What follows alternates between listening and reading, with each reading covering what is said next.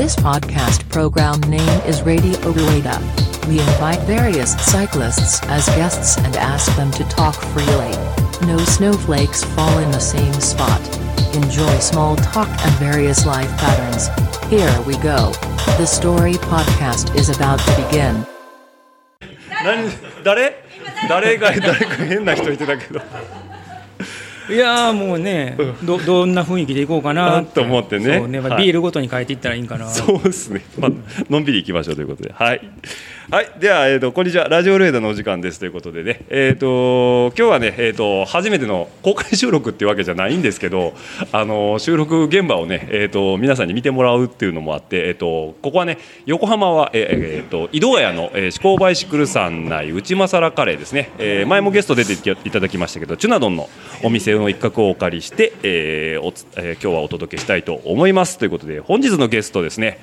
えーシクロクロス界のみならず、えーマウンテンバイクでも、えー、と皆さんご存知だとは思いますけども、えーマスターズでビュンビュン言わしている、えールポこと伊沢和義さんに来ていただきました。どうもよろしくお願いします。はいはじめましてトニックアプリケーションの 伊沢和義です。ちょっと待って誰ですかそのノリは？みたいな。じゃあとりあえず乾杯しましょうか。はい。はい、はい、お疲れ様です、はい、乾杯。乾杯ということでねちょっといただきますね。はいまあねやっぱりあまり飛ばしていけないからねゆっくり入っていかないと先は長いんで。先は長いんでねということで、はい、というわけであの、まあ、先ほどもお伝えしましたけども、えー関西出身の、えーチュナドンが、えー横浜でやってるお店で、えー関西出身京都出身の、えー伊沢さんが、えーゲストで来ているということでね。なんとも不思議な空間空間ですけども。ね不思議な空間。ということで。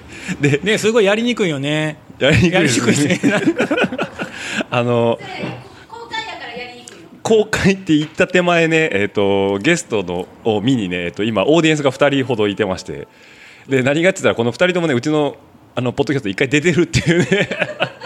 えー、宮さんこと宮永さんと,、えー、ともうみんな知ってる高田君がね横でね写真撮ったりね何やかんやしてニヤニヤしながらこっち見てるんですよ。すごいやりにくいねすごいやりにくいいですね。おっちいとこうやって話すのもや話しにくいよね本 よく言いますよそんなんも当なんかね本当はい。なんか2人が撮影してるから動画の感じで、はい、ね物見せたりしてるんやけど、ええ。声しか伝わらないんだ伝わらないんでね、こうちょっとね、いろいろセッティングしてるんですけどね、なかなか伝わらないんで、これはまたね、写真でお伝えできればいいかなと思うんねですけど。すごいいいスタジオ感が出てるんだ出てますね。は いというわけでね、今日もおビールを、えー、とご用意いただいたということで、さっき一緒に、えー、と横浜の、はい、JP 君がね働いてるええ。アンテナアメリカっていうね、はい。あのアメリカのクラフトビールを輸入しているところの直営店で、はい。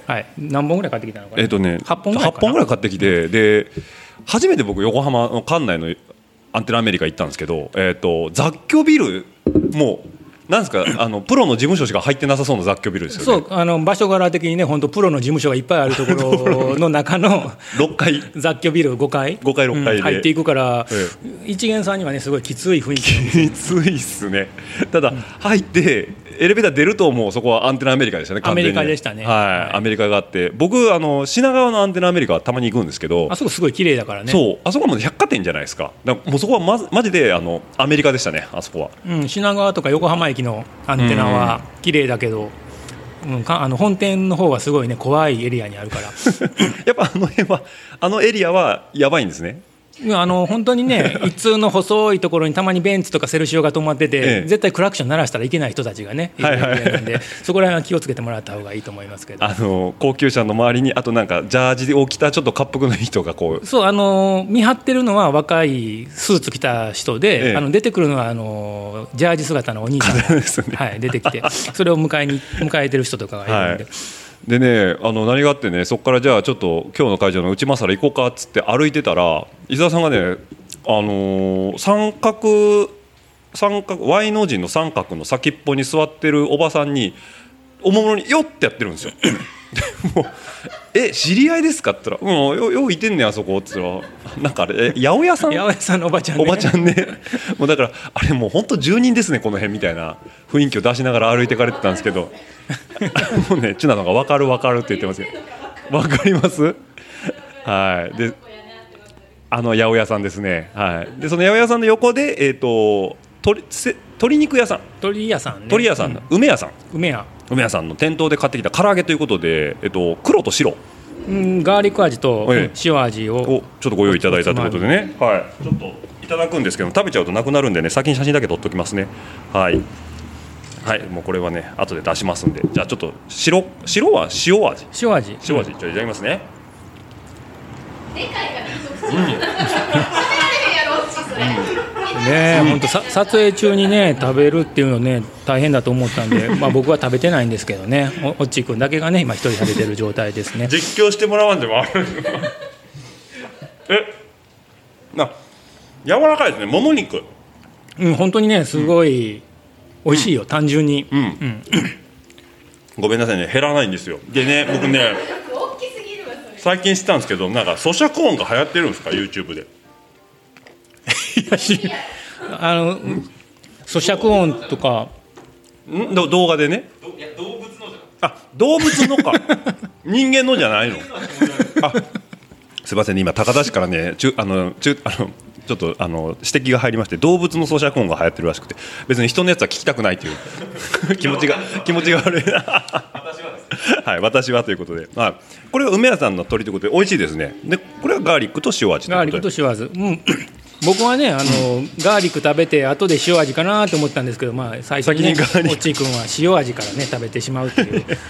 もうだってこっち狙われてるからそれ塩からいきますよっていうのでね。は いというわけでそんなね伊沢さんをお迎えして今日はちょっと進めていきたいかなと思うんですけども、まあ、聞いてもらった通り、えー関西弁がバリバリの横浜在住10年目15年目うん、もうね、本当ね、関西弁、最近使わなくなっちゃったんでね、もう標準語になっちゃって、千奈さんみたいになって、すごい悲しいなって思ってるんですけど、も 今頑張って抑えてますよね。う全然ね、関西弁出ないから、最近、もう僕 僕もね、本当、もうチャキチャキの京都っ子なんだけどね、っていう、あ京都っ子ですね、うん。なんであのどっちかというとちょっと斜めからものを申される方がっていう。ね、さっきのね、あのクラフトビアバーでもそういうふうに言われてね、すごいディスられてたんですけどね、もうおオチがないっていう。いやオチがないっていうね。そうだからあのさっきねちょっとクラフトビアバーでねなぜか突然マスターにね「あこの子のねあの嫁さんの実家が新潟なんですよ」って話しだしてマスターも「あそうなんですか。うーん」って言った後に何もないっていうね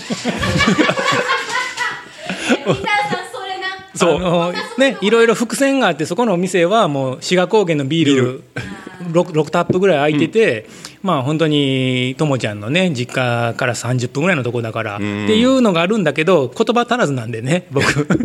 言葉足らずっていうかあまりこうプランニングせずに喋りましたよね。滋賀だって滋賀高原の話一切してないじゃないですかその前に まああのお店さんはねあの滋賀高原一本でやられてるってことで。ね今1本だけになってますよね。でで 6, うん6タップぐらいつながってたんですかね、うん。今日は。はいという、まあ、なんでうちのうなずき屋の話してるかちょっと置いといてですけども そんな伊沢さんをね、え ーお迎えして今日は進めていきたいかなというふうに思うんですけども、えー、と話の通り、えーとええー、と京都出身ということなんですけどさっきね、えー、と伊沢さん何歳になるんですかって話したら本人もよく分かってないっていう、ねもう最近自分が何歳なのかあんまり気にしなくなっちゃってるんでね、えーマスターズに出れる年ってい多うだけ。分多分47だと思うんですけど、ええ。っていうぐらいの ぐらいな感じ。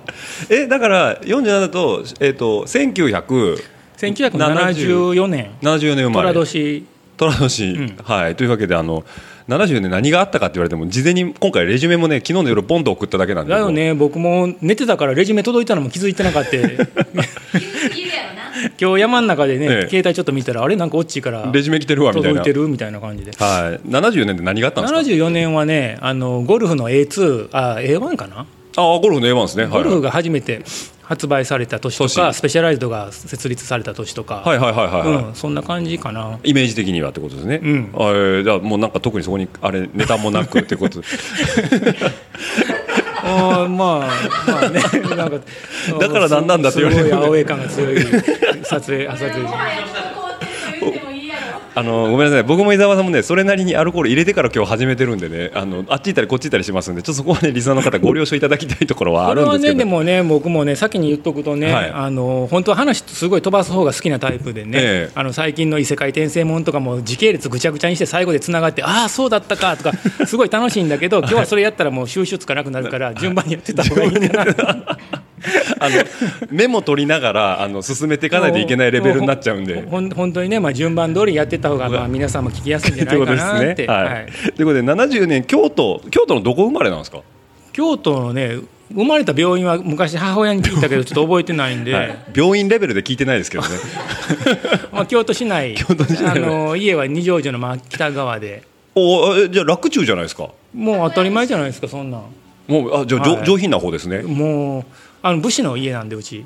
ちょっと待ってください。どこまで本当かわからないです。100%本当ねけど本当の話ですね。伊沢家のあの三笠の家紋がちゃんとあるんで、はい。それを大事に僕もあ受け継いでるんですね、うん。あの三笠なんでどう説明したらいいかな。笠の、が三つ。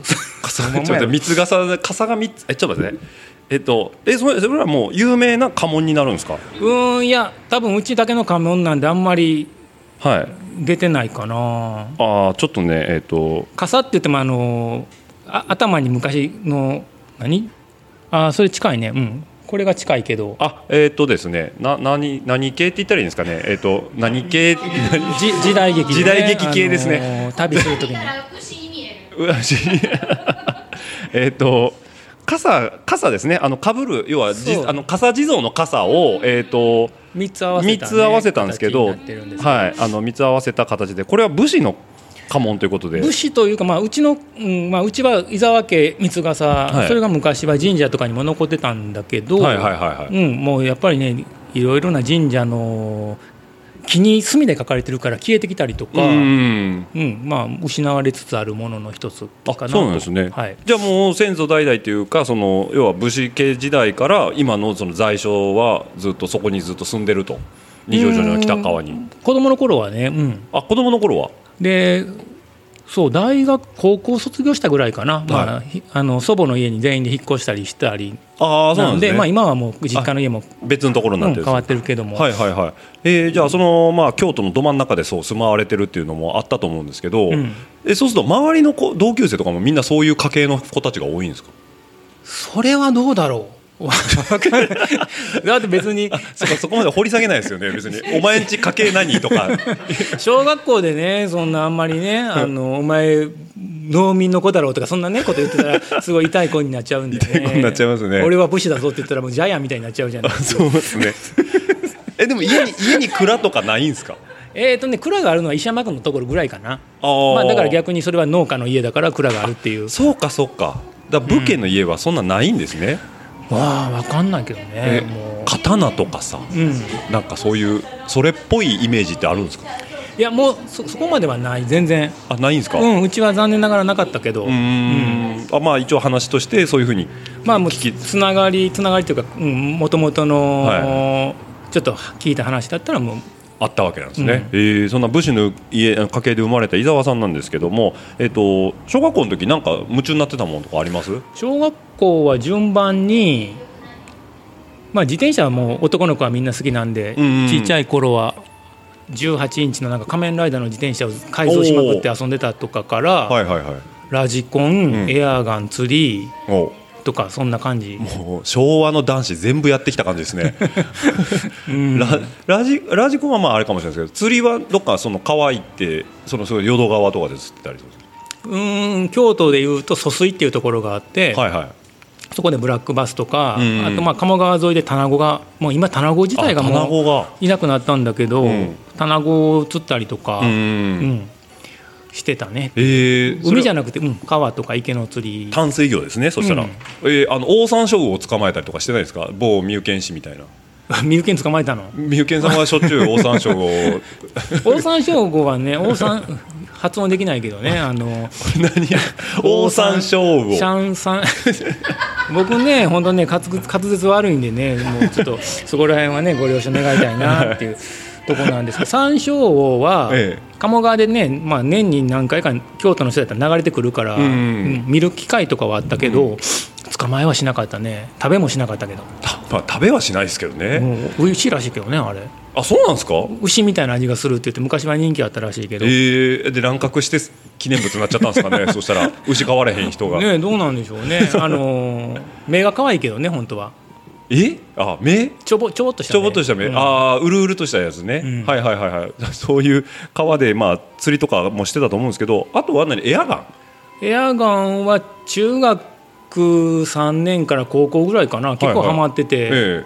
うん、あのーもう雑誌の名前も覚えてないけどなんとかがんとか毎月買ったりとか、はいはいはいはい、うん。えあその本格的なやつっていうかまあだからエアコッキングですよね。手でガチャガチャってやって。当時もう CO2 かだったかな当時。今はモーター、うん、今はモーター使って、はいはいはい。あの売ったりしてるけど当時は CO2 入れて、うんうん。で環境か、まあ、環環境問題で多分その時の方式はあ使えない。消されたけど、うんうんうん。あとコンプレッサーに空気入れてとか、まあいろいろやってたけど、うん。えー、あそうなんですね、うん。えそしたら何ですかこうののっぱら行ったりとかこうすすき畑すすきのとことかでこう隠れてやってたりとかするんですか？いやあの家の中で。家の中で？うんあの的を作って売ったりしてましたホームシューティングなんですね、そこはね。でもここから先に話使えない話で言うと、ええ使えない話。俺はあの家の近所でスズメの赤ちゃんを拾ってきて、スズメを飼ってたの。はいはいはい。あのちっちゃい頃から餌やってたからすごい馴染んでて、ね。その外にもう逃がしてやろうと思って飛ばしてもやっぱり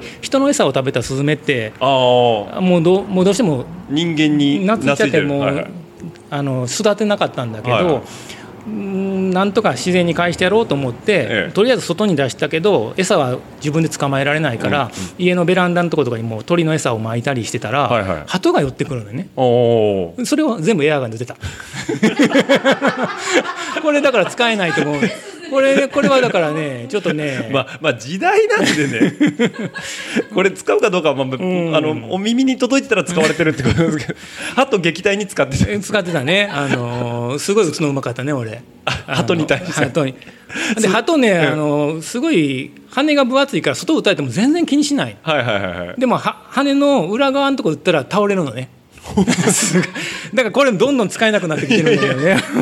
ガードがねガードが薄いところに入っていくと、うんあのねまあそんなこともねしながらや なるほど。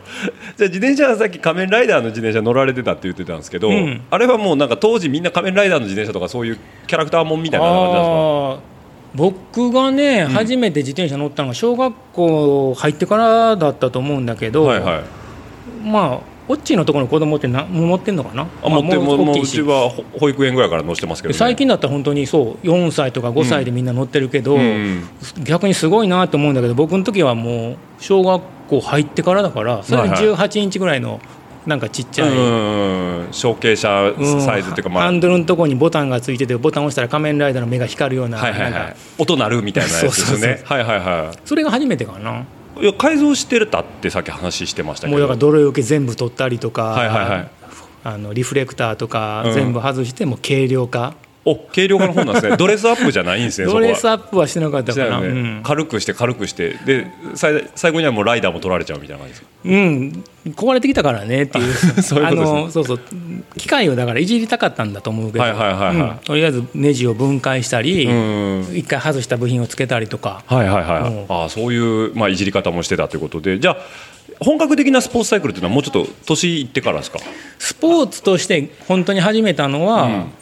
えーまあちょっと難しいけど高校かな。あ高校ぐらいなんですね。あのー小学校のその仮面ライダーのおもちゃの後に、はいはい。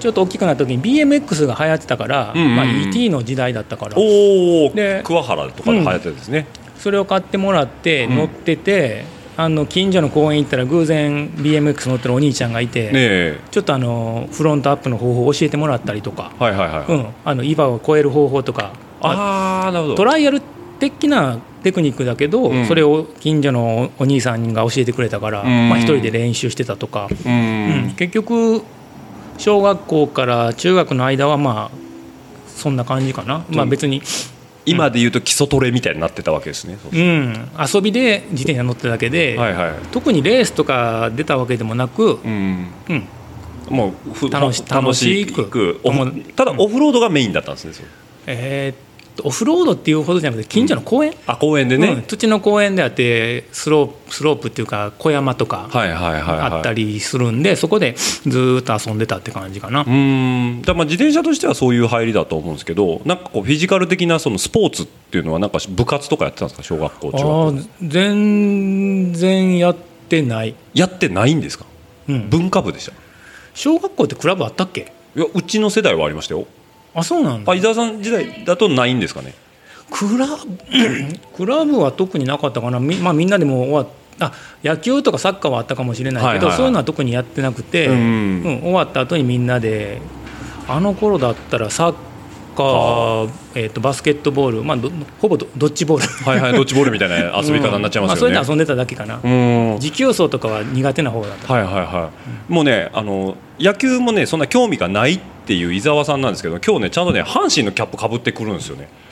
あのなんなんていうんですかねあの野球じゃあ好きなんですかって聞いたらあの小学校時代にちょろっと行っただけっていう話ですよね。ね本当にこれはね声だけの初、ね、撮影だからねこれ これですよってこう見せられないのがね後で撮りましょう写真辛いんですけどね。あので横で阪神ファンの高田氏が目光らしてますんでね。ーあそうなんだ。あ2杯目いきますか。はいあこれ ちなみに周りの方テイストしたいんだったらグラス持ってきてもらえるとね。はい。リそうまあリビジョンですね2杯目は。阪神はね本当にはい。父親が好きだったしね。あそうなんですね。あいただきますね。あのーテイスティングお願いします。アーティスティング。ね、うるさいですよね、撮影中なのにこうやって入ってくるリスナーの人って、本当迷惑だなって僕はいつもいつも思ってるんですけどね、ね。誰でしょうね、チュナさんかな、チュナさんかなチュナさんだね、あのちょっと説明すると1杯目がですねあのご説明忘れたんですけどシエラネバダのペールウェールでしたね。はい。で今これ2杯目がリビジョンということで、はい。これじゃあちょっとリビジョンにいただきますね。結構ね、これテーブルに置いてるから、あのボトルとか置いた音が入っちゃうね。あ全然入っちゃうんですけど、ねまあまあまあまあ臨場感ということでじゃあちょっといただきますね。はい、じゃあ飲む飲むよい飲むよー はいもう2杯目でございますよ。はい減りが早いよね足りひんかなと思ううん。あでも伊沢さんやっぱこれペールエールでもこう飲み口やっぱ軽いのが好きっすね。いやでもそんなこともないけどビールの話はねまだあと20年後ぐらいの話だから、今話しちゃうとねまたそうですね。20年後ぐらいに話がこれ出てくるかと思いますんで、はい。何時間聞かなかったって話。えっと何の話してる？あ、そう野球の話ですね。野球はね本当ねこう小学校の時にねうん。一、回多分父親に連れてってもらって甲子園球場でね、はいはい。ちょろっと見た。掛布とバースがね活躍してる全盛期に。もうね見たかったでしょ、高田君その時代リアル。まあね。うん。あのね、ええ。掛布がねすごいライナー的なホームランを打ってす普通ホームランって放物線を描いて綺麗にゆっくり入るのが、もう本当に一直線でスタンドに飛び込んでいくっていう、ヒューンと。うん、だから覚えてるんですよ。すごかったねあれは。ん。だからだからそこでなんか野球にドハマりするわけでもなく、全くハマってないね。なんかそれを僕はイメージがあって野球始めるきっかけになったんですっていう話にはならないわけなんですね。うん、キャッチボールしたぐらいだね本当に父親と。ね、でもその他のスポーツなんか好きなのあったんですか？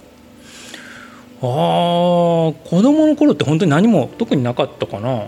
うんうんうん、その高学まあ普通に遊んでるだけで楽しかったから、ううんん。もう本当に何も考えてない。小学生。じゃあ小小学校はそうそうで中学校も特にクラブは変わらな中学校ぐらいからクラブありますもんね。中学はねあの楽したかったんで卓球部に入りましたね。楽したかったから。なんか見え楽そうに見えるかなっていうその。はいはいはい。え実際どうだったんですか？まあゆっくりしてたかなっていう。で特にはまることもなく。卓球はまあそこそこ上手くなったけど、ええ。当時はねあの試合のプレッシャーにすごい弱くって、はいはい。練習だったらすごいいい返しができてたんだけど、うんうん試合になったら全然決まらないもうメンタルが弱いタイプの、はいはいはい。選手でしたね。そういうことですね、もうねわ笑ってますけどね姉さんがね。こんなに弱いんやな思って。いや今でも伊沢さんスタート前はなんか緊張してる感はありますよね。僕は集中ちゃんとね口数少ないですもんね。なんかちょっと話しかけに行くとうるさいみたいな顔されますもんね。いやそれはねそれは多分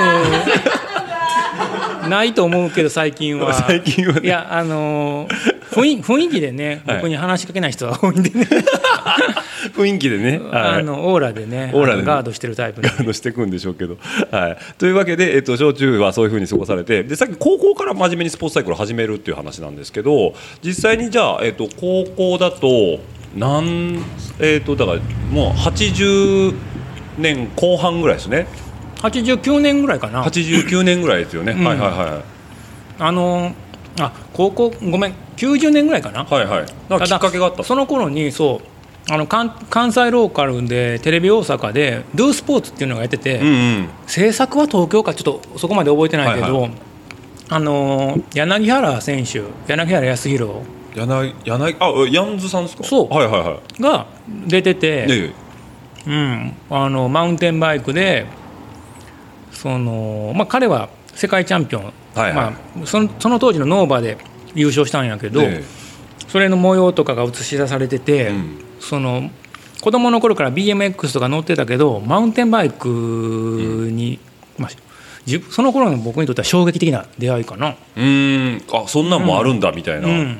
まあ、いやその頃のヤンズさんってもうもうピークっていうか、ピまあ、今もピークなんでしょうけど、ん。もうなんていう全盛の頃ですよね。ダートブロスが始まる前かな。あダートブロスの前になるんですか、うん。そしたら。ほうほうほうほうほうえー、じゃあそれでまあ世界ももう走ってるっていうのをその「Do スポーツ」っていう番組で見て、うん。俺も乗りたいみたいになるんですか？そう。でそその時一番初め見たのが中学だったかな、はいはいはいはい。で当然買えないうん。か、まあ、自分で自転車とか買える年じゃなかったんで、うん。あの父親が、まあね、馬に人参ぶら下げるような感じで、はい。一つ上の高校入れたらはい買ってやるぞっていう、おおじゃあ勉強頑張ろうっていう。はいはいはい。えそしたら何ですか？その受験の時にまあその進学希望とか出すじゃないですか、うん。もう一個上狙って。まあ、1個上って言ってもねあの極端な話あの二条城のところらへんに家があったんで、はい。2つどどっちでも行ける高校があって、はいはい。須作高校とうん。堀川高校、うんうん。でまあうーん一応当時だとまあ堀川高校の、まあ、今だ、うん、分かんないな今は、うん。まあ、堀川高校頑張ろうっていう、はいはいはい。うん、一応ちょっと頑張って入れた。無事入れたと。ってなったら自転車買ってもらえたわけですか？そうそうマウンテンバイクを。それでマウンテンバイクマングースのマウンテンバイクを、あマングース買ったんですね、うん、それは何かのあれですか？おすすめや影響があったんですか？マングースを最初買うっていうのは。うーんまあジョン・トマックかな。ちゃんとあもうトレンドは抑えてるんですね。その雑誌とかもめちゃくちゃ見てたってことですか？そしたら。自転車買われへん当時はね、ええ。まだ全然雑誌なかったんで、はいはいはい。本当に1冊だけぐらいマウンテンバイクカタログみたいな、ね、え A 出版さんとかですか？あれ。当時なかったんじゃないかな Yeti もねターコイズグリーンの前にね、ねあのーまだらな模様の Yeti が出てた頃とかね True Temper を使った頃の、あパイプとしてですね、うんはいはい。80年代。でねその、うん、まあそんなねやつ買あのー。ってもらってっていう。いい値段しますよね。多分当時で25万ぐらい。おお90年代前半で25万でそこそこっすねそしたらもう。うんおおでまあマウンテンバイク。マウンテンバイクですもんね。でその頃ってもうリジットじゃないですよね。フロントサスぐらいはついてきてたぐいらいですか？やその2年後ぐらいからええ。フロントサスが始まったからまだリジ前後リジット。で一応ねあのシートポストには Hite-Rite つけようっていう。 Hite-Rite？はいうん。なんですかシートポストの Hite-Rite。あのね今でいうドロッパーポスト。え当時からあったんですか？うん。当時はねシートポストをねあのクイックレバーで止めてたんだはいはいはいはい。けどあのシートポストにもう単純なスプリング機械式のスプリングはいはいはい、はい、こういうバネですね。バネを1 0センチぐらいのバネをつけてクイック緩めてお尻で下げる、はいはいはいはい。でクイック抜いて高さ戻すっていうのがね。見たことあるわ。Hite-Rite っていうんですかあれ？うん、えー、えそれつけてマングースに乗ってたって感じ、うん、まあ当然ね使いにくいんでねすぐに外したけど、最初はついてたけどって話ですね。うん、えそっからじゃあ黒缶のレースとかゲゲレンデダウンヒルとか行くんですか？えっとね僕はねあのー多分ね関西エリアでも、うん。大阪とかあうーんとね当時だったらまだダウンヒルレース少なかったのかな、はいはいはいはいはい、まあだうん、それもあるけどクロカンスクロスカントリー、クロスカントリー。で、うん、クロスカントリーとあと、うん、ヤンズの影響で、ええ。トライアルの練習。はいはいはいはいはい、あだからもう本当に小学校ぐらいからこう公園でやってて延長をずっと続けてたみたいな感じで、そうステアケースでえ1メーターぐらい1メーターは26インチだからきつかったけえど、え70センチぐらいの段差登ったりとか、はいはいはい。うん、ええじゃあダニエルとかもできるんですか？ダニエルはねできない なんかダニエルって一個の壁なんですか？あれなんかトライアルやる人の。なんかダニエルできると。ダニエルはできないとダメだと思うけど、ううんーんストッピングパワー少なかったからね感知ブレーキで。バイク自体のってことですね、はいはいはい。ええあそういうのもあるんですね。じゃあクロスカントリーまあメインで遊びでそのトライアル的なところ部分もやってかれたっていうことなんですけど、その後大学入るじゃないですか、うん。これ大学間違ってたら申し訳ないですけど、えー、と同志社ですか？どうしたです。同志社ですよね、はい。でこの辺りからねあの SNS 遡ると、うん、コロの伊沢さんがボロボロ出てくるんですよ。うん、なんかあの関西系のあのー関西クロスが始まったからね。ちょうどその初期段階ですか？えーっとね大学2年かな？その,、うん。その頃に関西シクロクロスのシリーズがスタートして、んうん。えーまあねあの京都シャレの矢野さんとか、はいはいはい皆さんのもう本当にねねないくらだった最初だったらシリーズ 5, 5000とかかな。はいはいはいはから始めていってもええ。う誰もシクロクロスを知らない頃から、いやってたって感じですよね、うん始めていったから。えじゃああのアジョックコードって今何番なんですか？生きてたんですか？当時のやつって。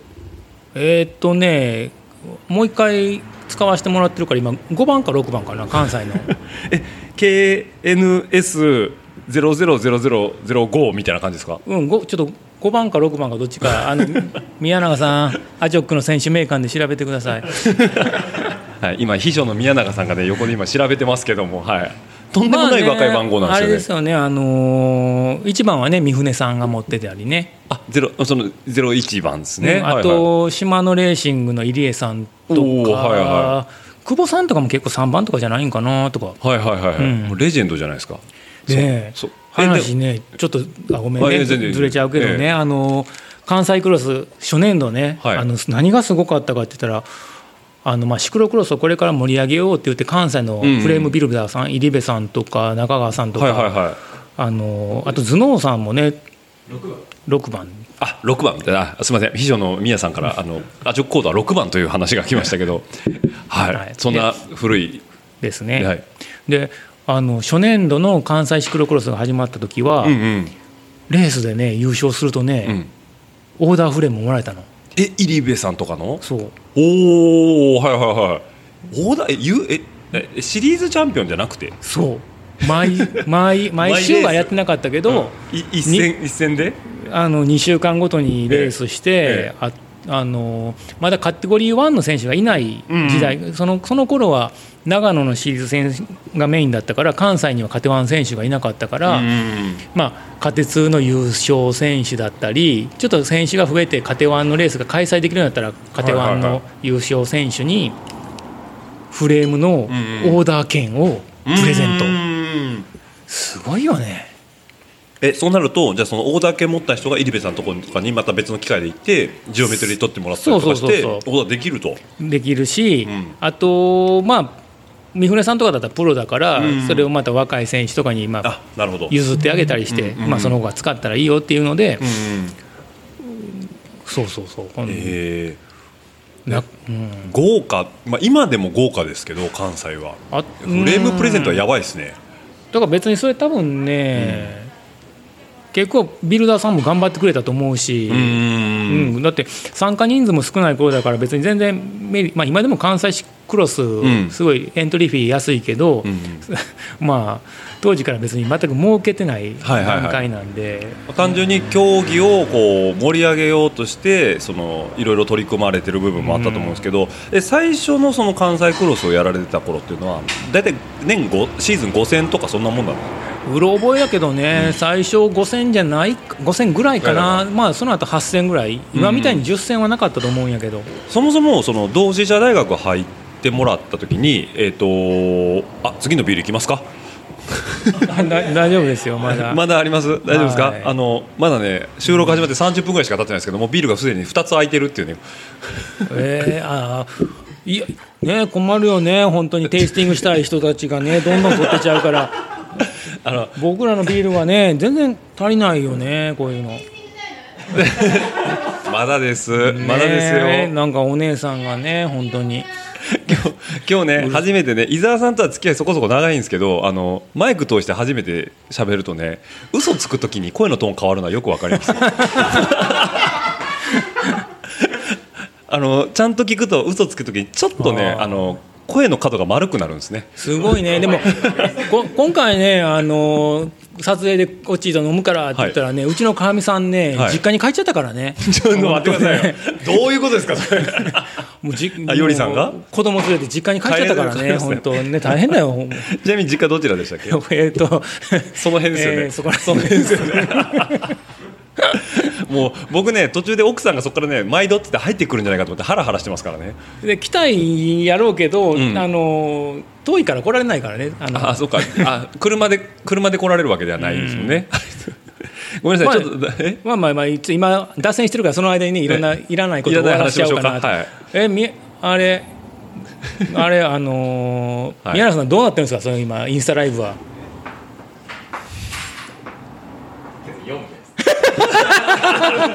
今4名見ていただいてるということで はい。お。あであ山ちゃんは頑張って見てくれてますかね？あ、あのね、ポンチャクさんがね、頑張ってコメントしてくれてるんで。ポンちゃんすごいよ。誰も読んでない。誰も読んでない。そうねポンちゃん後でちゃんと読みますよっていうことでね。ポンちゃんごめんねあの俺らからは画面が見えないから。あゼロさんも見ていただいてる。すいません。ありがとうございますはい。これちょっとアピールすると少し増えるかもしれない。だからねあのオッチーとね内政でインスタライブやってますよってインスタでアカウントループ951をね、はい。今ライブしてあます。そうか今ねこれ僕リンク観客増やしたで。あありがとうございます。もうねリンクリンクをね。はいあの私がシェアすればいいね。そうですねはい。もう余談も多分このまま多分メインをメインの配信に。マジっすか？ですけど来ました。まあいらんこと言ってへんかって言われるんですよたらハートが来ましたハート来ましたもうねあのこんな感じで進めてますけどもまあすごいでしょテスケさん来はったよ。ていすけさんにも来ていただいたということでね来てはるで。テスケさん。ね本当うるさいですねあのお姉さんねもうどうしたらいいのかなってすみませんリスナーの方にはちょっと臨場感を味わってもらいながらちょっと今ブレイクタイムということで、はい、あの聞き流していただければと思うんですけどもあのエピソード100超えたらねこういう配信増えると思いますんで 本当に。そろそろはい。そうそろそろね。ただねあの今回の伊沢さんの配信はエピソードが、えっと、こ今お聞きいただいてるの多分98で後編が99ということでね。100回はなんかあるんですか？100回は多分うなずき屋とぐだぐだ言う。頑張って頑張って話して 100回目指すぞこれ使いますか？でねなんかやっぱりね、みんなねあのーあれですよはいどうでしょう世代なんですよどうでしょう世代ですからね。あ、あどうでしょうだったんですね、今のはね。いや、わかりますよ。僕は見てますけど。はい、続いて、と、もうすでさんも切ってくださいそれね本当ねすいませんね本当はい、というわけで。はい。はい、じゃあちょっと,、えー、と伏線から本線に戻っていこうかと思うんですけども、えっ、と,、えー、とどこまで話したかな？だから、えー、と年5000やられてたというところで結構最初って、あのーまあ、開拓中なんで、あのーいろいろこうチャレンジングなコースも多かったと思うんですけどなんか印象に残ってる会場とかってあります？うーん最初の方だけはい。関西クロスで使われた会場でいうと、静原のキャンプ場っていう、キャンプ場、うん、はいはいはい。なかなかね今考えたら荒いシクロクロスシクロクロスでよく使ったなっていう、それは路面的にですか？うん、あの10センチぐらいの石がゴロゴロしてたりね リバークロッシングがあったりねはい 河川敷河川敷に近い河川敷じゃないあの渓流のキャンプ場ってイメージ。あなるほどで今やったらもう部員が来るようなコースですね。ねえよくそんなところでやってたね。あのー 殿下もいたよ。あ殿下もいらっしゃったんですか？殿下若かったねまだ外交官殿下。外交外交官なんですか？そう。え？だよね。誰に言ってるのかね。てかん殿下知ってる人も少ないかもしれないけどね。僕関西来てからよく一緒に走ることもあるんですけど、ん。はいあのもうレジェンドですね。あ殿下さあんも。ねここちょっとピーって入れといてまで僕だけどねあの本 ちょっと待ってくださいよねもう。ね。あのそれで編集点増やすのやめてもらっていい？ですかまあ僕もあの殿下さんがあのピー自分でピー入れますけどあの小海岸の河川敷であの路肩走ってた人と 化してるのは見てますけどね。えーすごいね。あの僕はスタイル的にねハイソックスで登山家みたいなのが なんだけどね。そうじゃなくてまあでもね彼の走り方はねうん一回ねきここで切ってもらってね。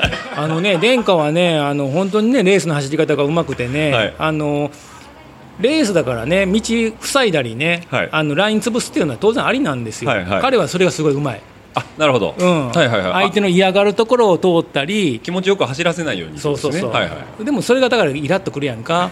だから俺はねそのだってあのもう土手のさらに上を登ってね無理やり抜いたりとかね、はいはい。そんな楽しい思い出がね彼とはあるかななるほど。これ流したら怒られるやつですか、別に怒らないんじゃないかなレースのこうやり取りを話してうです。ねうん。レーシングアクシデントというか、まあ、テクニックですからね。だからそれ,、うん、それはねあだからみみんなねアジョックのレースねはい。ちょっとあの話はずれるけど、ええ。アジョックのレースって世界につながるレース走ってるからそうですね。あのルール内でどんな汚いことをしてもいいはずなんだだからラインを潰すなんて当たり前のことなんだけど、それで怒る人がいるっていうのはもうおかしいな。あなるほど。うん、だからもうそういう世界につながるラインレースであるがゆえにそういうこともここで経験してってもらいたいっていう感じですよね、うん、それはね本当に。ちょっと、うん後ろにいるお前が悪い そうそう後ろに走ってるお前が悪いってことですよね。はいはいだからもう抜ければいい話ですよね。ライン潰されたんだったら他のラインから抜けばいいだけの話だからね、だから関西クロスね変にレベル高いところがたまにあって、はい。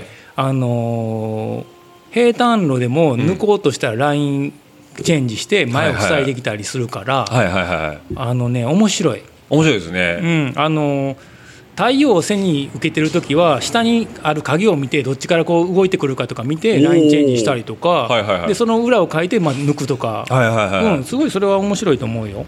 ああなるほど。それぐらいもうもう全部五感をフルに使って抜い抜いていかなあかんっていう話なんですけど、うん。あの何でしたっけ？一時関西で話題になってた「右行きます」で右開けるわけないやろ問題。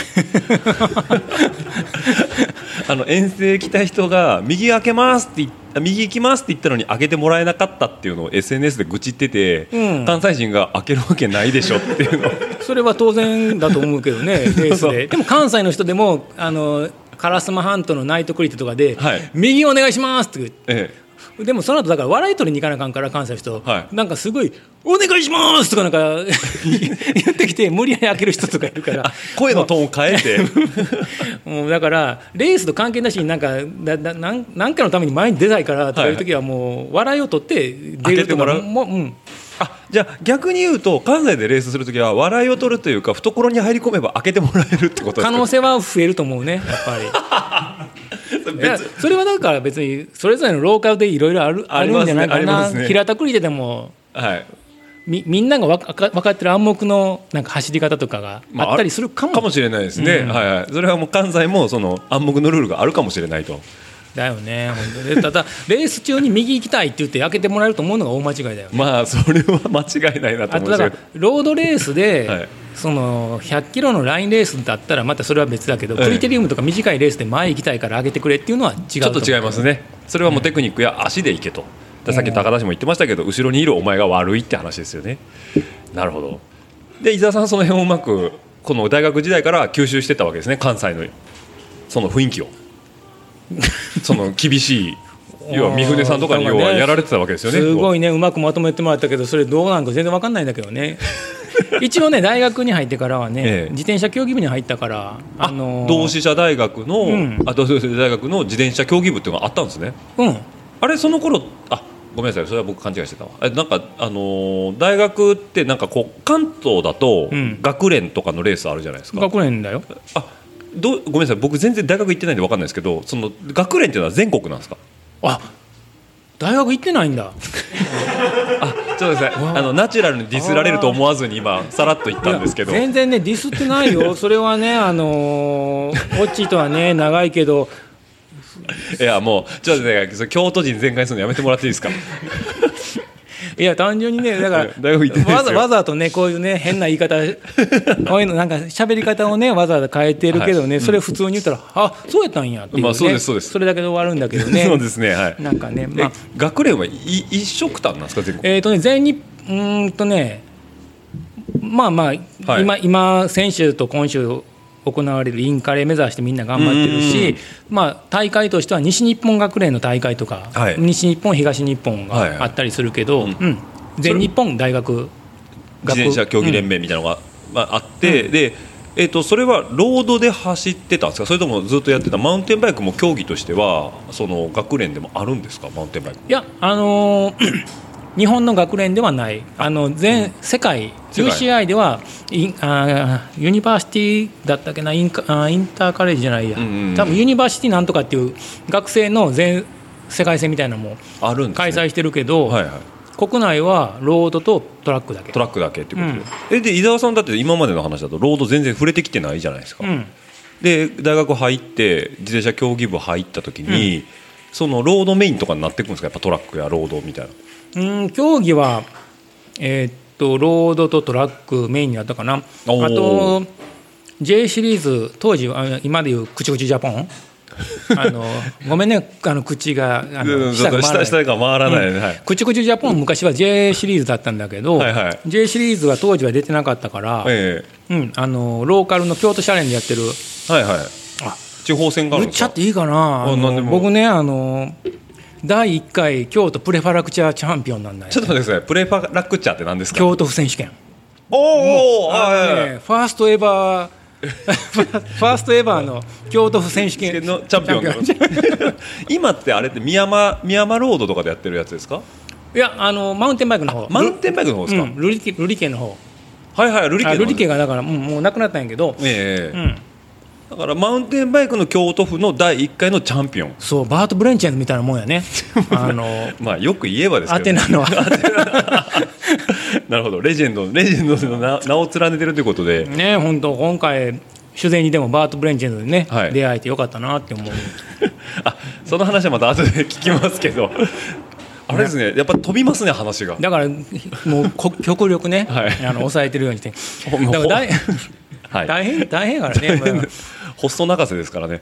というわけで、えー、と第1回の京都府の、えー、とマウンテンバイクの、えー、と府のチャンピオンを大学生時代に取られてたと,、うん。えー、とそれは大学の活動とは別でやってたんですか？それとも大学の一応自転車競技部として同志社として出てたんですか、うんうんとまあ基本的に大学の自転車競技部はもうロードとトラックだけ、うんうんうん。でレースがない時に個人的にまあ同志社大学自転車競技部として、うんうん。えーローカルのマウンテンバイクレースに出てた。出てたって感じなんですね、ほうほうほだからそう全、うん、あんまり J シリーズとかにはう出てないう、じゃあ、えー、と逆にそのロードも当然、まあ、流れで乗られるとは思うんですけど、トラックトラックとかも、うん。はやってたんですか？結構、うん、あの頑張ってた。イメージないっすね。全くイメージないっすよそんなあのロードレーサーはねあの、え大学入った時に先輩から5000円でフレーム売ってもらってねあのパナソニックのロードレーサーを。黒森ですか？アルミですか？黒森と、ええ。多分鉄。あ要はハイブリッド。く黒森以下の鉄、黒森イカの鉄。うん、クロームブリテンが入ってるっていうのはもう高級なもんだったから。配点とかですかそしたら。多分。はいはいはいはい。もう本当の鉄ですね、うん。はいはい。のやつを譲ってもらって一応ロード始めっていうことですか、うん、当時は8段か7段。8段だったかな。はいはいはいはい。もう最近の子だから僕も。90年代中後後半ぐらいですか？大学入っ大学入ったのは94年かな。はいはいはい。半ばぐらいですね、の頃のロードがそのクロームブリテンの、えーではない配点とかの、えー、ロードフレームっていうまあことで5000円で売ってもらえたやつやからねああ。その昔の。それ形をしてるってだけですよね、ほうもうとれ当然ダブルレバーで。そうそうそうそう、はいはいはでもダブルレバーね僕は右手だけでフロントもリアも操作したりねちょっと器用なことい両方してます。なんで左使わないんですかそれ。え面倒くさくないという。お 横着じゃないですか右手の方がいやなんか片手でどっちも操作できるのもかっこいいなとかそういういろいろな思いもあったりね。はい。それは理にかなってたんですか？かなってたんじゃないかな。うんね、まああんまりフロント側左はいじんないですからね。右側だけで、まあね今更そう突っ込まれたら確かに理にかなってたのかなっていろいろ思っちゃうけどね、うん深く言われるとは思わなかったネタですねそれは伊沢さん的に。えトラックはどうなんですか？トラックはね頑張ってたよえ頑張ってたんですか？はうんあのー学生選手権で、いはい。えー速度競争で、はいあの全国で入賞できるチャンスがあったんだけど、はいはいはい。速度競争のルールを当時勘違いしてて、ええ。ホームとバックで、うん。あの先頭通過。速度競争ってごめん分かる？わかりますよわかりますよ。あはいはい。速度、うん、ホームとバックで取らないといけないんだけど、ええ。ホームホームであじゃあバックバックか。はいはい。で取っちゃってもうああこれで俺 OK だって思って適当に流したらうん予選上がれなかったっていう。予選さえ上がってたら全国で着れたっていう。まあえそれはそれは足はあったってことですか、その時はあった。事前に取ってたタイムとか的に見,、ると全国で着れたんじゃないかぐらいのタイム出てたんですか？うん速度競争なんでその予選の組中ではいけたんだけど、はいはいはい。うん、ちょっとルールをね勘違いしててお父さんはやっぱり痛かったってことですね。うん。だから結局全国ではもう全く僕は体力がないから無理だって、はいはいはいはいうん。西日本の大会でうん、4位かな？3位かな？そこら辺があラインギギリ。ギリ入れるか入れないかぐらいだってことで、えじゃあなるとそうなると当時はあれですか向こう町の競輪場とかで走ってたんですか？うん。練習とかで走らせてもらったのは向こう町とかあと関西だったら、えー、富田林じゃない、えー、とサイクルスポーツセンターおおえっ、と南の方ですね。そうそうそうそう。あの何でしたっけ？羽曳野じゃないえっ、えっ、ととあとあ富田林じゃないですか？堺かな、うん、富田林かな？富田林ですね、はいはいあのサイクおルスポーツセンター。で、うん、あの練習させてもらってたと。そうなんかあのあそこのサイクルスポーツセンターってあの、まあ、今でもそうですけど雰囲気独特ですね。あのうん、昭和の昭和の遊園地遊園地。ですよね。多分それはねあの修善寺もそうだと思うんだけどね、はいはいはいはい。あなんか競輪選手がガリガリこう練習してる真ん中でカップルがキャッキャ言いながら面白い自転車に乗ってるっていう、そうそう面白い自転車ね。あれの溶接修理してのね、うん。あのキョンシー三浦清さんがね。え三浦さんがやってるんですかあれがねあれの溶接をねあのバイトかな？ちょっとよくわかんないんだけどね、はい。修理手伝ったりしてるっていうね。すごいね。レジェンあのレジェンドじゃないですか三浦さん。レジェンドがね溶接で自転車修理したりねたまにしてたり、じゃあちょっと今度面白い自転車乗るときはちょっと三浦さんに思いを馳せながら。ね、いいたりするかもしれないからね。その振り振り向いたらちょっと怖いわ。ごじさんごじさんがい。てそしたら僕写真撮ってもらおうかなと思いますけどね。えー、じゃあトラックも走られてえじゃあ 1000T とかも撮ってたんですかその時？タタイムとかってどれぐらいだったんですか？あ僕はねやっぱりね力がない筋肉が少ないんでね、はいはいはい。あの14秒が、あまあリアクションに困るタイムですねそれは。おおって言えないですね。もうちょっと頑張りたかったんだけどね、はいはいはい。やっぱり。まあ、ガチムチの人たちがねやっぱほ当時なんか強かった人で今有名な方いらっしゃいます？同同同期同同会はね、はい。あのうーんそんな有名じゃないんだけどね、はい。あの兄弟生がね初めて競輪選手になったって松井とかね、はいうん、ちょっと存じないですけど兄弟生から松井そう京都大松井さんっていう方は。学から、はい。きょ兄弟卒業してお前競輪選手かよっていう世間のねいろいろ。あああったんですね。はいはい。で競輪ってねあの各会場に行くときにねね。え自分のす住んでるところからの交通費が出るの。はいはいはいはいはい。例えば神奈川に住んだ神奈川から千葉までの交通費が出るから。あそう斡旋されたところまでですね。そうそうそう。はいはい。だから彼はねええ。住民票をねな那覇に置いてた。あの沖縄？その交通費を稼ぐために。実家はね滋賀県にあるんだけどね。那覇登録になってた那覇那覇に住んでたからあの、うん。それ大丈夫なんですか？やっぱねそこら辺がね兄弟生だなっていろいろ思うところは。それはね兄弟生ななのか京都人だよななのかどっちなんですか？いや京都人ってしてほしくないよねそこはねやっぱり。やいやいや頭いいからそういうのねそういうことですね。節操ないじゃないですね。そう頭いいからそういう発想になるよねなんですね。あとねええ。お同じ同回生ではい。プロになったんだったら、ええ。京都産業大学からはいはい。長野っていうね、長野さん。うん、あの今も河口湖のところに住んでるけど、はいはいはい。トラックロクロス出たりとか緑山で BMX のレースとか出たり、彼はね最も自転車を愛してるんだけど自転車の神様からはね見捨てられた男って言われてるぐらいね、そうなんですか？うん、落車が多いっていうね。そういうことですね、うん。はいはいはいはいはい。まあなんかあの落車は自転車二輪がゆえにしょうがないっていう京都の人が言ってましたけどね。そうあなののあのベル鳴らしてた人がね。えー、誰だろう？ああ本当？うん。えー。あお姉さん来週来るらしいよ。明日ですよ。明日来るらしいよ。じゃあそれ僕お姉さんから僕聞いた話ですよ。これ今一周しましたよ今。あのねごめんなさい。ちょっとね一個ごめんなさい訂正させてください。今伊沢さんがあのチュナドンにさも俺の情報だみたいな感じで言った話は 僕が昨日チュナドンから聞いた話です。今こう回りましたからね。ねすごいお姉さん今怒ってるよね食事中だったから食事中やったからね、はい。お前今邪魔すんなよっていうねオーラがね 強いなその話知ってるわぐらいの勢いでしたけど、はい、えじゃあその方はトラッククロスとかもその出られるっていう今のその遊び方の幅も非常にあるわけなんですね。うんあの長野はね、えオリンピックロードの時は御殿場でね、ええ。あのパブリックビューイングでビューイングで ポジティブの永井さんと解説してたりうね、うん。あじゃあもう本当にまだ業界にそこはだいぶ貢献していただいている方でうん、あの競輪選手でプロとして走ってるからね、まだ走られてるんですね、はいはい。ただ落車が多いっていうことなんですね。どうしてもね、それはもう、うん、はい。仕方ないのかなっていう、その長野さんはちゃんと京都所属なんですか？いや、彼は山梨、あ山梨、あそこ今山梨。も、ああ那覇じゃないんですね そこら辺がね、ええやっぱり京大生とね、京都産業大生の違いそういうこと言うでしょ だからそういうこと言うとこう、まあ、共産大これ、よくなかったかな、何か。また秋田さんとかがビシビシ言ってくんじゃないですか？ね、秋田県のね、メルセデスの金色のやつ、あれもなかなかかっこいいよね。だからその京都人的にかっこいいよねとか言うのやいや、あれめてくだは、あさい思ってます？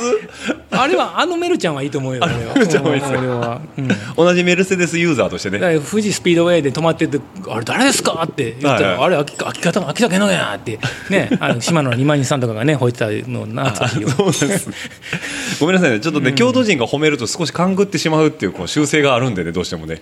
ね、だからあの分かる人はあのもういないかなあの島の元島のレーシングのね、はい。あの今西さんが大学の先輩になるっておお今西さんですね、うん。はいはいはいはいおおそうさっきのさっきまでの大学のクラブのね話とかで言ってえでねあの今西さんってねなんか島野っていうパーツメーカーの偉い人みたいでね、はい。あの島野鈴鹿ロードとか行ったらね、はい。たまにあの絹代さんと隣に座って解説したりとかね。はいはいはいはいはいはい。なんかちょっとまあ仕事したりしてて「はい。で今西さんこんにちは!」ってこれが適当にかけたらねね。あの大学の先輩の後輩の空気感ってあるやん。ありますね。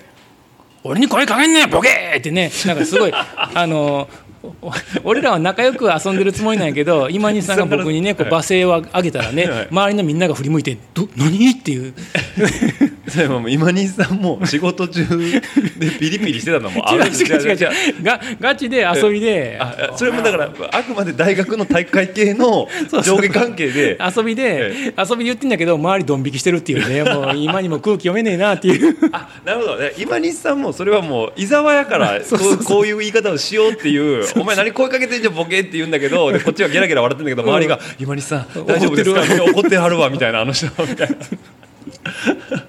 それを周りの人にあの読み取れっていうのは無理ですよそれ無理だよね狭い話ですね本当に。今にも困ったもんだよねっていう。怖いですよ僕流すのそういうのねえどだからね今回ね本当、はい。思ったのがオッチ、はい。やごめんラジオルウェーダーはい。のリスナーさんってねねどの層なんだろうねっていうあーでもこれあの解析はできるんですよ。多分聞きに来てくれた人の IP アドレスとかから引っ張ってくれてると思うんですけど、うん。30代から50代の男性が9割っていうこのね おっさんおおっさんでまあぶっちゃけちゃうと大体2000から3000ぐらいなんですよ。うんワンエピソードが。はい。なんであのおじさんに刺さるポッドキャストということで。すすごいよね、い。やすごいってはよくわかんないけどね、はい。適当なコメントしちゃったなって今思うけど。いやだから本当気をつけてくださいよ。あのある日突然ねあの回面白かったですって面識ない方にポッて言われるんですよ。僕ね、ええ全然 SNS やってないからね、あのー 今流れてますけどねそこでね、はい、だって僕の僕だけのとこやからね。そうですね。ね、あのーはい。ローカルな。宮永さん今何人何人ですか？よくこんな暇な聞い聞いてますね、本当。もうねちょっと6名の方がまだ見ていただいているということでありがたい限りなんですけどせっかくの週末有意義に使っていただきたいということでね、オリンピックのボトルもらえたんですよ。すごいでしょこれ。本当にえっとこれまた後で聞きますけどあの新品ですねこれね違う違うあ違うの？あえ？捨てたやつ。捨てたやつは、ん。えっと、読めない。あまあちょっとこの辺の話後でします。わちょっと僕の失態の話もあるんでね。ね、ボトルに対してねは、絶対話せない話もあるんやけどね、そこは切ってもらわないと知らないなとか思う。えあこれちょっと興味があるってこれ誰のやろうみたいなね。N N1 じゃん。N1 N1 男子。男子の N1 誰が誰が知ったんやろ？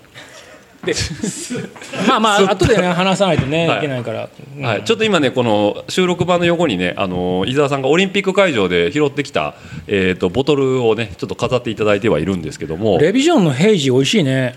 そうですね。おあのやりたい放題ですね。いや違う違う。じゃあもうここだってこれやと思ってるから。いや基本的にに僕のポッドキャスト切らないですからね。すごいね、はい。知らんけど。だから今来ていただいているこのお二方に臨場感をそのままねリスナーの方にもねつなげたいと思うんですけどもね高田氏は帰ろうかなっていう準備を、ね、してますけどね着々と。遠いんでね家がねはい。ね高田君もねバニーホップ飛べるらしいからねそうですね。だから伊沢さんがどっちかというとテクニック寄りに持ってってるっていうのはその小学校の時からずっとトライアル遊びしてたからっていうのもあるんですよね。うんあとあと誰に憧れたかっていうああジョン・やっぱり。トマックじゃないですか。そう。ジョン・トマックですね、うん。はいはい。だから俺はだから日本国内のレースでも見ても、はい。話し方を変えるけど あのマウンテンバイクで言っても、ええ。90年代とかだったら大原充さんとかああ大原さんね。愛さんの愛さんの、うん。はい、まあ今にやられてますけど、大原充とかはもう上りの選手。はいはいはいはい。今日ね今日の練習はねそう。ってねあのキーが高いんですよね。キー高い、まあ、昔のね中川サイクルのねフレームビルダーさんもね、うん君が瀬川君かとかなんかすごい鼻が 高かったけど彼はね、あの彼って言うじゃなあの人はね、えあのあの病気しちゃってすごい声が普通になっちゃって面白くないとかね そういうこと言ったらまたね怒られますけどね。よ怒られるんだけど。だから俺が言いたいのははい走りのスタイル憧れる人ってみんな違うやん、はいはいはいそうですね。大原充さんみたいにひクライムでタイム削って、うん。下りははっきり言ったらアンアンアンパイで走下られる。人がいい人もいるし、うん。俺はだからそれで言ったらジョン・トマックのうんうん。スタイルがすごい好きだったから、なるほど。でだからやっぱりダウンヒルトップレベルで走れるっていうのが一番。自分の中での憧れのスタイルっていう形なんですね、だからまあそういうテクニックの部分もある、えー伊沢さんなんですけども、えーとまあ、ここからはねシクロクえーと今はまあ大学の頃までの話をさせてもらいましたけどここから社会人になってで、えーまあ支局右翼あって、えーマスターズにたどり着くっていうのは後半の方でお伝えしていけたらなと思いますんでまだね前半ビール3本しか空いてないんでね。はい。休憩入る今日休憩入りますよ。ちょっとね伊沢さんねあのあっち行ったりこっち行ったりしすぎてほあのホストの疲弊がちょっと強いんで。ここでねまあどうでしょうみたいな感じでね。ドドンドドンドドンって。あ分かってくれてました？あのドドンのんあの元ネタというか。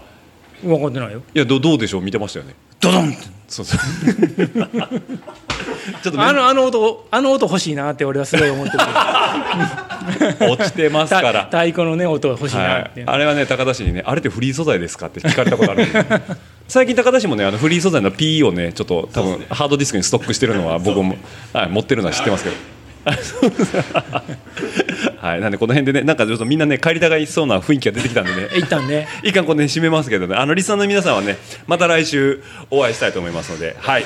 ラジオルエダを聞いて帰りますので。あじゃあぜひともあの高田君がラジオレーダー聞いて帰っていただけるということで、あのちゃんと高田市はねあのオープンイヤーのねえっ、とショックショックオープンなんだっけあれこれ。あのなんだっけアフターアフターショックス。で、は、はいい書いてますんでね、はい。はい、当たり前じゃないですか。法令遵守ですよ私は。もう。はい、ちなみに、えっと今ここ横浜は、えっと井戸ヶ谷ですけど、えっと埼玉の浦和まで帰られるんですね。そうですね60キロぐらいです60キロですね。はいあちなみに一個お話いいですか？はいえっと浦和学園負けましたよ今日。あまあ別に僕はあの阪神が勝てば 別に高校野球そんな興味ないんで阪神はちなみに昨日中日に負けましたまあけど、今日も負けてるんですけどあ 今日デーゲームで。今日デーゲームでね今はいね今3対2ですねああ負けてますね。はい。あ今5対2になりましたね 福福田が2点タイムリー打ちましたねじゃあさすが福ちゃんさすがですね。はいはい。じゃああのーちょっとその辺の心の傷は置いといて、はいぜひともうちの配信聞いていただきながら帰ってもらえれば。あわかりましたはい。60キロありますんで。